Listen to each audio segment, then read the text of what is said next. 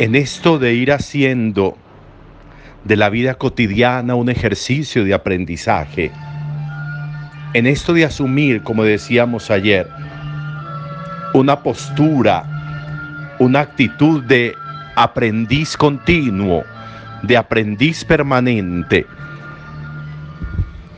pues hoy tendríamos como que abocarnos a una enseñanza esencial y fundamental en la vida cristiana.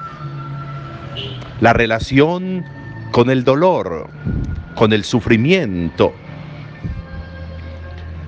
Tendríamos que decir que es inherente a la condición humana los momentos límites en la existencia.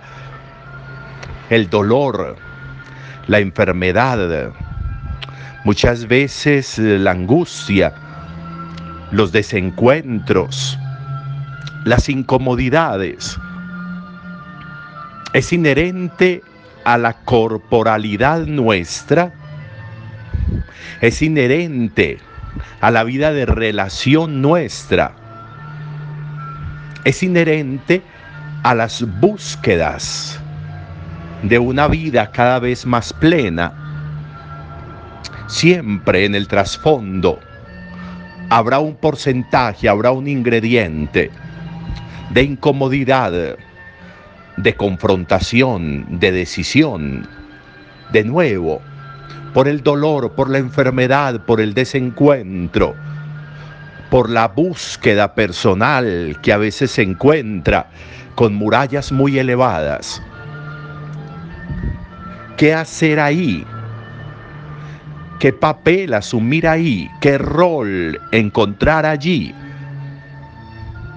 Y decimos, y decimos que el cristianismo es una muy buena opción, porque la base de nuestra fe está puesta en un Jesús que lo dio todo hasta la muerte, que lo entregó todo hasta su sangre, que fue capaz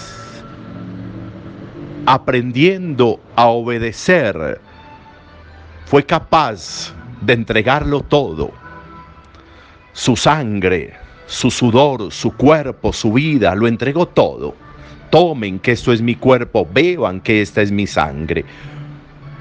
Y todo eso en una confrontación con el dolor, con la pasión, con la cruz, con la muerte. Getsemaní es una pieza clave si es importante el Gólgota y la crucifixión, pues Getsemaní es el preámbulo, porque allí en lo humano se confrontó, allí en lo humano se pone de rodillas ante su Padre. Y hoy dice la carta a los hebreos, a gritos, a gritos, le habló a su Padre y fue escuchado. Getsemaní se convierte en una piedra angular, en una piedra esencial, en un lugar básico para nuestra vida.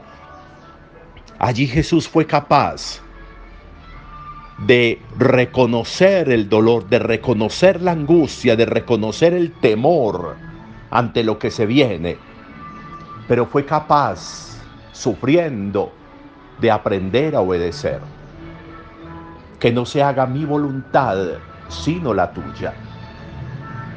Y allí está la fuerza, la fuerza para cargar la cruz, la fuerza para la vía dolorosa, la fuerza para el Gólgota, la fuerza para la muerte. Estuvo ahí, estuvo ahí en, en ese arrodillarse en Getsemaní, en ese gritar al Padre, en ese confiarse plenamente al amor del Padre. Ahí estuvo la fuerza para la crucifixión, ahí estuvo la fuerza para la muerte. Y ahí, junto a la cruz, la Virgen. Hoy celebramos a Nuestra Señora de los Dolores. Ahí, como un ejercicio de cercanía a la cruz y abrazarse a la cruz, para comprender la propia cruz, para entender lo que dijo Jesús un día. El que no toma su cruz y me sigue no es digno de mí.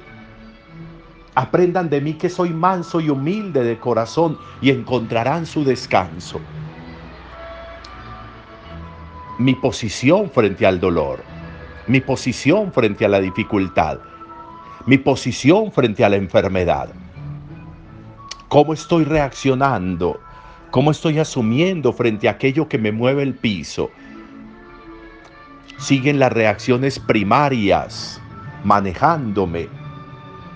Sigue la no contemplación de los hechos y de los acontecimientos gobernando en mí, generándome angustias innecesarias, generándome vacíos por la soledad en la que a veces me meto, por no dejar a Dios ser Dios en mi vida. No me quita Dios los problemas, no me quita Dios las enfermedades, no me quita Dios los momentos difíciles, no me los quita porque eso es propio mío. Pero lo que sí hace es estar conmigo, lo que sí hace es estar junto a mí, como lo hizo con Jesús, así lo sintió Jesús. Y eso le dio toda la fuerza de nuevo. Necesariamente, si nosotros no asumimos desde lo cristiano la vida, iremos de angustia en angustia, de fallecimiento en fallecimiento, en una vida sin horizontes. Junto a ella, junto a Nuestra Señora de los Dolores, pidamos la fuerza y la capacidad de ser cristianos en todos los momentos de la vida, aún en aquellos que nos arrugan el alma y el corazón. Buen día para todos.